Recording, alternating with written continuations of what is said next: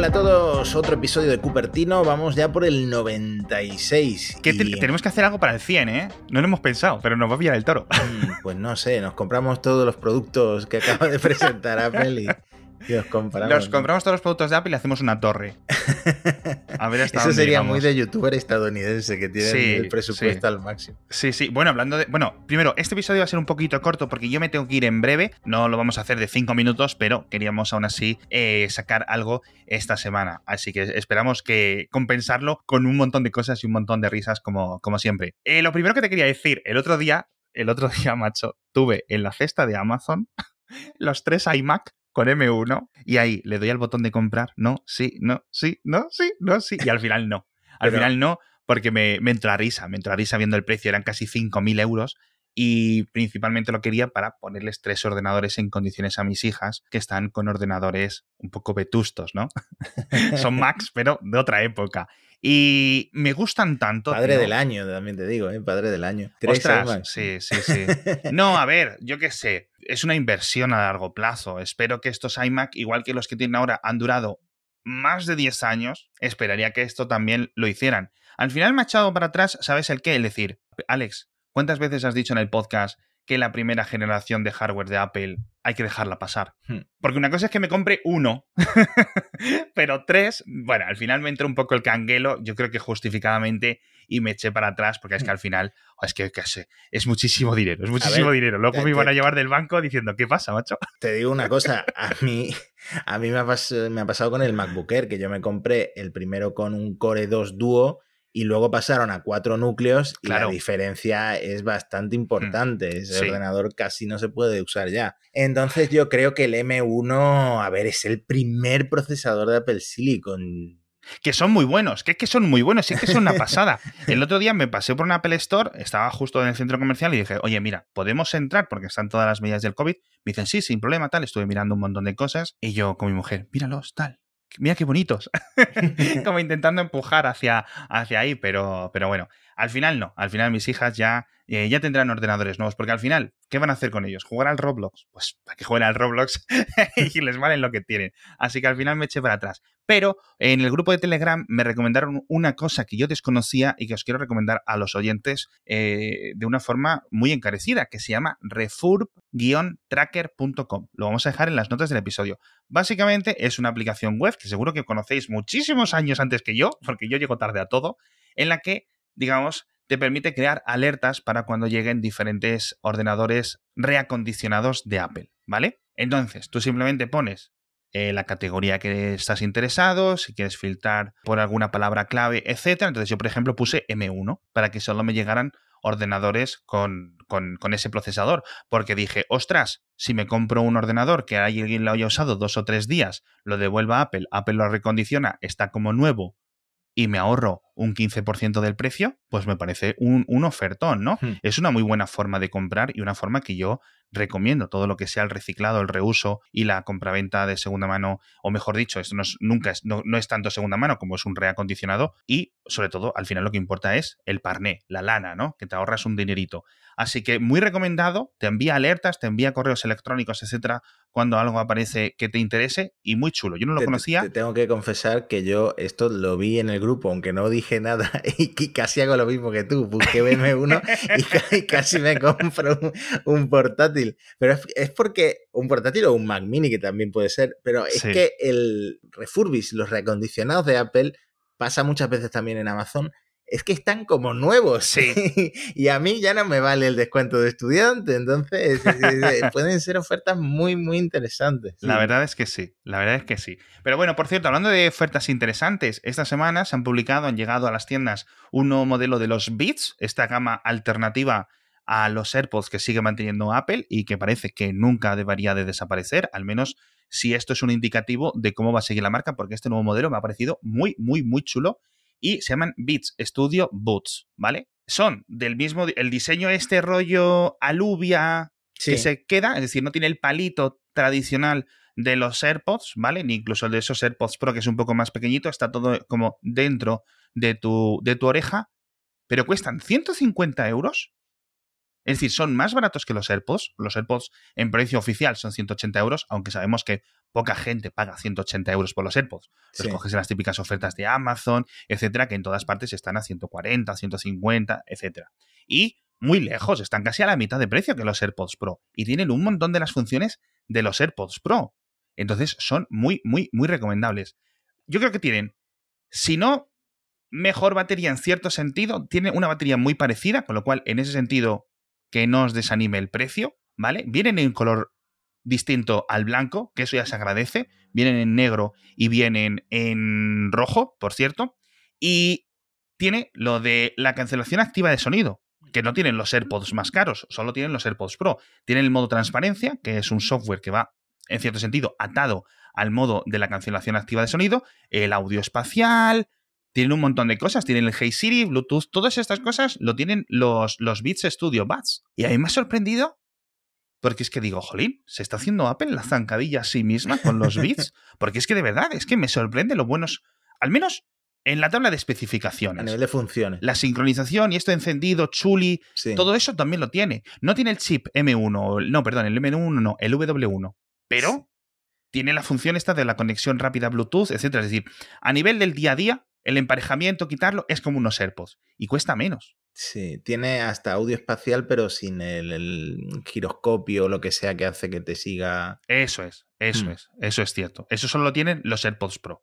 Pero vamos, que aún así, que eso es una cosa que yo creo que realmente solo se utiliza cuando estás viendo no sé qué película en el Apple TV, cosas así. Es decir, yo no sé si esto realmente se le saca, se le saca provecho. Pero bueno, echarles un vistazo porque, mm, al menos a vista de pájaro, muy recomendables. A ver si podemos probarlos y si no, pues podéis ver las típicas reseñas en YouTube, que al final son, son ese donde mejor se explican las cosas en estas reseñas. Y tiene, para mí tiene mucho sentido que Apple mantenga bits porque los AirPods se han vuelto una cosa tan ubicua que Beats es ahora como más exclusivo que los propios AirPods, ¿no? Entonces, si, buscas exclusividad, pues compra el barato en lugar del caro.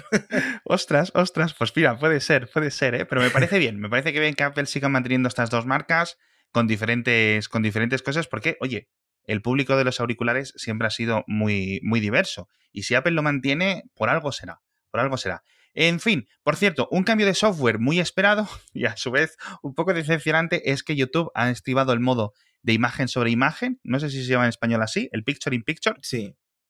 El conocido como el PIP, este, la ventanita flotante, por decirlo de alguna forma, para todos los usuarios premium en iPhone. Pero claro, es que en Estados Unidos está para todos. Y eso me da mucha pena. Para todos, solo en Estados Unidos. Todos los usuarios de YouTube en Estados Unidos paguen premium o no, y esta discriminación. Esto hay que llevarlo a un tribunal o algo.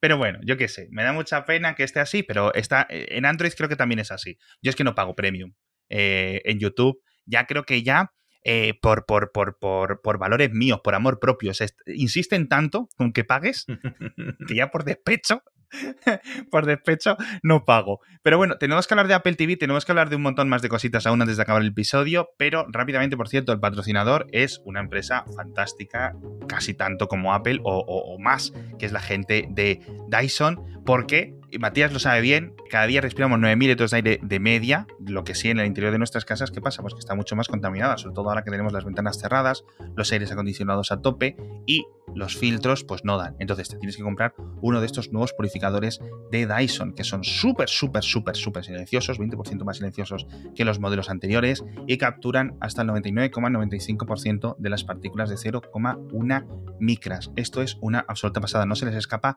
nada. No solo el polvo o el pelo de tus mascotas, si tienes gatos o si tienes incluso hámster, etcétera, sino hay cosas que dices tú, ¡ay, qué, qué raro huele esta casa! Eso obviamente son partículas. Con los Dyson se van, te los quita, de verdad te va a cambiar hasta el olor, te va a mejorar el olor de tu hogar. Es increíble. Entonces, echadle un vistazo, solo tenéis que entrar en dyson.es. Los modelos son una pasada, lo hemos dicho en muchas ocasiones, hay muchos oyentes que lo tienen y hay muchos oyentes que incluso tienen varios en su propia casa. Muy, muy, muy recomendados. Una pieza de tecnología, estos purificadores de Dyson, increíble, de verdad. Hasta que no los probáis, eh, no vais a poder capturar realmente todo lo bueno que van a hacer por vosotros. Ya sabéis, en Dyson.es tenéis un enlace en las notas del episodio. Por cierto, macho, quiero hablar contigo del trailer de Fundación. ¿Lo has visto? No lo he visto. Tienes que ver. No sé si decirte que lo veas, porque en el grupo algunas personas me han comentado que se han spoileado. Ah, sí, ese he leído en el grupo de Mixio. en el grupo de Telegram, alguna persona, no sé si con mucho menos sentido, porque, claro, con los subtítulos te dice, me decía este chico. Eh, es que con los subtítulos te pone el personaje que lo está diciendo, y entonces a mí me dio por buscarlo en Google y mirar en la Wikipedia. Y claro, no es tanto que el trailer te spoilee, sino que tú no esperas que ese personaje sea X, ¿no? O Y. Entonces, bueno, un poco mm. se la ha buscado, también te lo digo. ¿eh? Yo, no lo he visto porque quiero leerme por lo menos un par, de, un par de libros antes de que se estrene. No sé ni siquiera cuáles son los que corresponden con la serie. Yo te lo voy a decir ahora. Vamos a entrar, vamos a entrar. Se acaba Cupertino, entramos en Asimoftino, el podcast dedicado todas las semanas en el que hablamos de Isaac Asimov y su obra literaria, que da para podcast, da para podcast. Y eh, si no lo has visto, velo, porque te va a meter mucho interés por los libros. Eh, la serie de Fundación, ¿vale? Son tres libros principales, una trilogía, Fundación, Fundación Imperio y Segunda Fundación, y, este, y esta serie va a empezar al inicio de ese primer libro.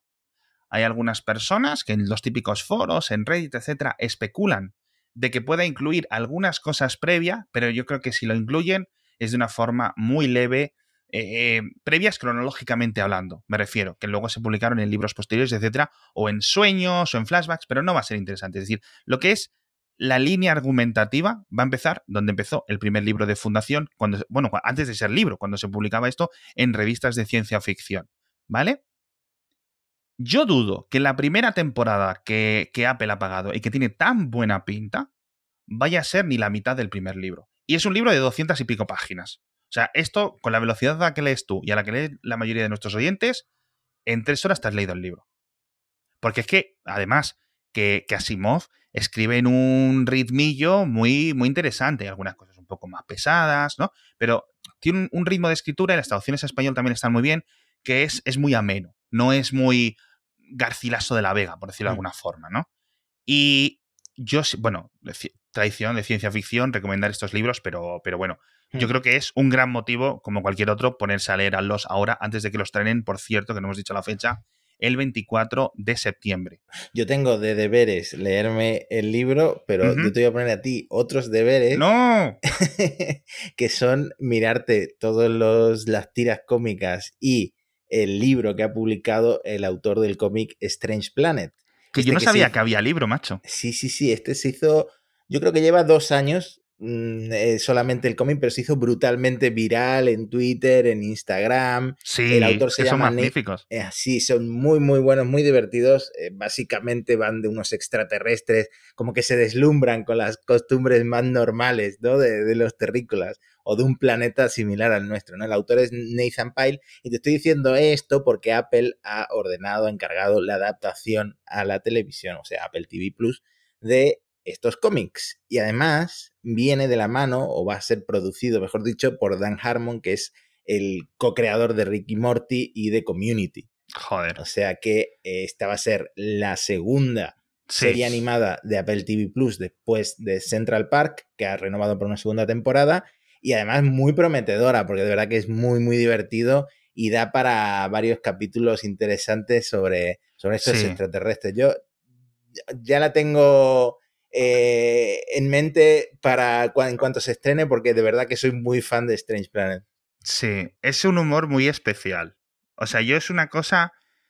Hay cosas parecidas en internet, hay tiras cómicas parecidas, pero de verdad que han encontrado los ángulos y, tiene algunas que son absolutamente desternillantes de estas cosas que, que sigues pensando en ellas un montón de tiempo después. No sé cómo de largos serán los episodios, tío, porque claro, las historietas que puedes ir contando, ¿sabes? Tampoco creo que sean muy largas. No creo que adapten una tira a un episodio, sino que crearán un montón de, nuevos elementos que, que, parodiar en cierto sentido o que ver desde la perspectiva de estos alienígenas, que lo ven todo de una forma como tan literal, ¿no? En cierto sentido. Y, y tengo mucha curiosidad. No me sorprendería que los episodios fueran de 7, 8, 10 minutos, ¿eh? Probablemente, sí, sí, probablemente. O que fueran varios sketches en un mismo episodio de media mm, hora, no lo mm. sé, no lo sé. Sí. Bueno, la verdad es que está haciendo muchas cosas buenas Apple TV Plus, así que la verdad que la calidad media de las series y de las películas y de todo el contenido original que llega a la plataforma, eh, de momento es, es, eh, es muy alta.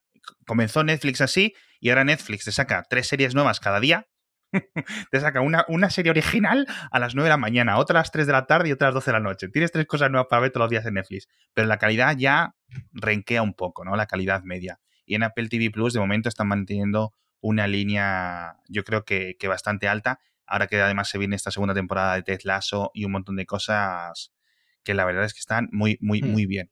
Y lo, dejamos un poco el TV Plus atrás porque nos hemos encontrado una cosa en la que algunos filtradores, claro, esto tenemos que cogerlo un poco con pinzas, tengo que decirlo, tengo que decirlo, que dice que Apple ha enviado una carta formal de aviso a algunos filtradores fuera de Estados Unidos diciéndoles que dejen de filtrar cosas. Yo no sé muy bien a quiénes les ha llegado, porque claro, esto he visto el típico, este hombre, el Kang, este que filtra las cosas en China, que entiendo yo que vienen, sus fuentes tienen que ver un poco más con la fabricación, los movimientos dentro de China, etc. Igual que, por ejemplo, sabemos que el EVLX, Evan Blas, sus contactos están en las operadoras, porque es muy obvio que las filtraciones suyas vienen de las operadoras de telefonía, las de Kang vienen de la producción de estos iPhone que antes de salir a la venta, o estos iPad, etcétera, pues llevan un mes acabado, ¿no? Los primeros modelos, ¿no? Y, vienen de ahí. Entonces Apple le ha enviado una carta y ¿qué le ha dicho? Le ha dicho que confunden a los consumidores que confunden a los clientes porque divulgan información que puede no ser exacta o que al final ese producto no salga nunca o sea diferente y luego que pueden dar estos filtradores información muy valiosa a los competidores de Apple. Yo creo que estas dos cosas son ciertas, se asume que son ciertas, sí. Eh, pero no sé qué decirte. Ya amenazar a los filtradores. Es cierto que no todos son periodistas, pero va, juega un poco en contra de la libertad de información que reciben estos. A ver, de soplos o de, de, contactos, ¿no? No creo que estos filtradores, alguno quizás sí, pero no creo que estén pagando por esa información, ¿no? Yo creo que no, yo creo que no, y mucho menos los grandes periodistas, por ejemplo, Mark Gorman, que citamos, etcétera, ni los youtubers, etcétera, yo creo que, que, que cuenten muchas cosas. Está en ese caso que comentamos hace unos episodios de ese filtrador, pero claro, el filtrador realmente es la persona dentro de Apple el empleado, ejecutivo, ingeniero, diseñador, etcétera, que trabaja en Apple, que filtra la información a esa persona que luego la, la, distribuye. Apple contra esas personas, en algunos casos de mayor perfil, en otros casos lo despide de forma sumaria y nadie se entera de nada, porque esto no creo que haya uno todas las semanas, pero filtraciones pequeñitas y gente de Apple que se va un poco de la lengua, pues eh, tiene que haberlas, ¿no? Por eso hay tanta, tanta información eh, constante y van pasando los años y gente como el propio Mark Gorman en, Bloomberg y antes en 9 to 5 Mac son capaces de estar contando informaciones y tienes que tener un montón de personas muy veteranas y muy diversas dentro de Apple contándote las cosas, ¿no? Hmm. Entonces, Apple contra esa gente que trabaja para Apple puede hacer lo que quiera, les puede despedir, obviamente, les puede incluso pedir eh, remuneración, multas económicas, ¿no? Dependiendo de los contratos que tengan y las cláusulas que hayan firmado contra filtradores que no son prensa per se, es decir, que no trabajan en un medio, no sé qué, no sé cuánto, podemos discutir mil años de que si un youtuber es prensa y debe de estar protegido por las mismas legislaciones, en Estados Unidos es un poco más amplio que aquí, pero vamos, o sea, yo creo que a Apple en la vida se le ocurriría decirle a Mark Gurman a la cara o a cualquier filtrador del New York Times que ha contado cosas de, de Apple ¿no? Los típicos, los mil veces que hemos leído hablar del proyecto Titán, el otro día que contamos lo del Wall Street Journal, del proyecto Casper, etcétera, jamás le va a decir, tío, deja de filtrar esta información o te denuncio. O sea, es que el mm. juez se ríe en la cara mm. de, quien pone ese tipo de demandas, ¿no? En Estados Unidos y en casi cualquier país, claro. Además que esto luego tiene un efecto Barbara Streisand y ya hay filtradores como Love to Dream en Twitter que eh, no te cuentan una filtración, sino que lo disimulan como si fuera un sueño que ha tenido. Ah, sí, sí, sí, sí, sí. Esto me recuerda a lo de las encuestas, ¿no? Cuando, de lo, de los sondeos de, en las elecciones. el partido de las berenjenas y el partido de los tomates, no sé cuánto, ¿no? claro. Este tipo de cosas realmente no lo sé, no lo sé. Mm, luego has leído lo de las cámaras de vigilancia, eso que han dicho. Sí, esto también lo mencionaba John Prosser en su vídeo, que claro, John Prosser se sube a cualquier tren, sobre todo si eh, es que Apple lo está amenazando, que no creo ni que le haya llegado no, ninguna yo creo carta. que a este no le ha llegado, vamos, ni un WhatsApp. Y sí, que Apple podría usar estas cámaras eh, de, de, policía, básicamente, para vigilar a sus propios Sí. empleados y evitar filtraciones, pero... Pero no sé. ¿a, a qué empleados les van a poner eso? Quiero decir, yo no creo que vayan todos los empleados de Apple por, la, por, por las oficinas ahí con la cámara y como si fuera eso. No, yo imagino que será a los guardias de seguridad, a lo mejor, o algo así. Y, y ya está. Esto me parece que es una filtración sacada completamente de contexto. O sea, totalmente de contexto, vamos. O sea, Hmm. vamos. no. Básicamente porque los propios empleados de Apple, que ya están muy activos políticamente estos últimos días, están eh, firmando muchas cositas y, y, están como organizándose, cosa que tradicionalmente los empleados de Apple no, no solían hacer. Y, y, a muchos no les gustaría. Y yo creo que Apple no quiere perder ese talento, ¿no? Por ese tipo de cosas. Que te pueden poner cámaras en la oficina, las cámaras tradicionales puestas en el techo, una vigilancia, un que te llevas, que sacas, que te controlen los correos, como hace cualquier empresa, eso es normal en empresas de esta categoría y de este nivel, ¿no? Obviamente, como pillaron aquel alto ejecutivo hace unas semanas que comentábamos, pero más allá, lo de la, esto me parece una locura, o sea, no me lo creo, vamos, para nada, para nada. Así que nada, nosotros seguiremos contando los rumores. Mm, cierto, si no, lo que vayamos viendo todas las semanas, iremos discerniendo pues qué es lo que más o menos tiene sentido y qué es lo que no tiene sentido, como hicimos en el anterior episodio, y pues poco a poco seguiremos viendo un poco qué es lo que desarrolla con, con esta empresa como es Apple, que es tan absolutamente interesante. Pues eso, os dejamos recomendado que os leáis Fundación antes de que se estrene. Os recomendamos también que la veáis cuando se estrene. Recordamos el 24 de septiembre. Refurb Tracker. Echadle un vistazo también a esta web. Vamos a dejarlo en las notas del episodio. Y si estáis interesados en los auriculares, estos Beats Studio Boots, muy buena pinta, como os decíamos. En fin, con esto nos dejamos por hoy. Ya digo, un episodio quizás un poco más corto, no excesivamente más corto, pero 5 o 6 minutitos más cortos sí que es. Y nos vemos la semana que viene con muchas más noticias y más cositas sobre Apple aquí en Cupertino. Pues hasta la próxima.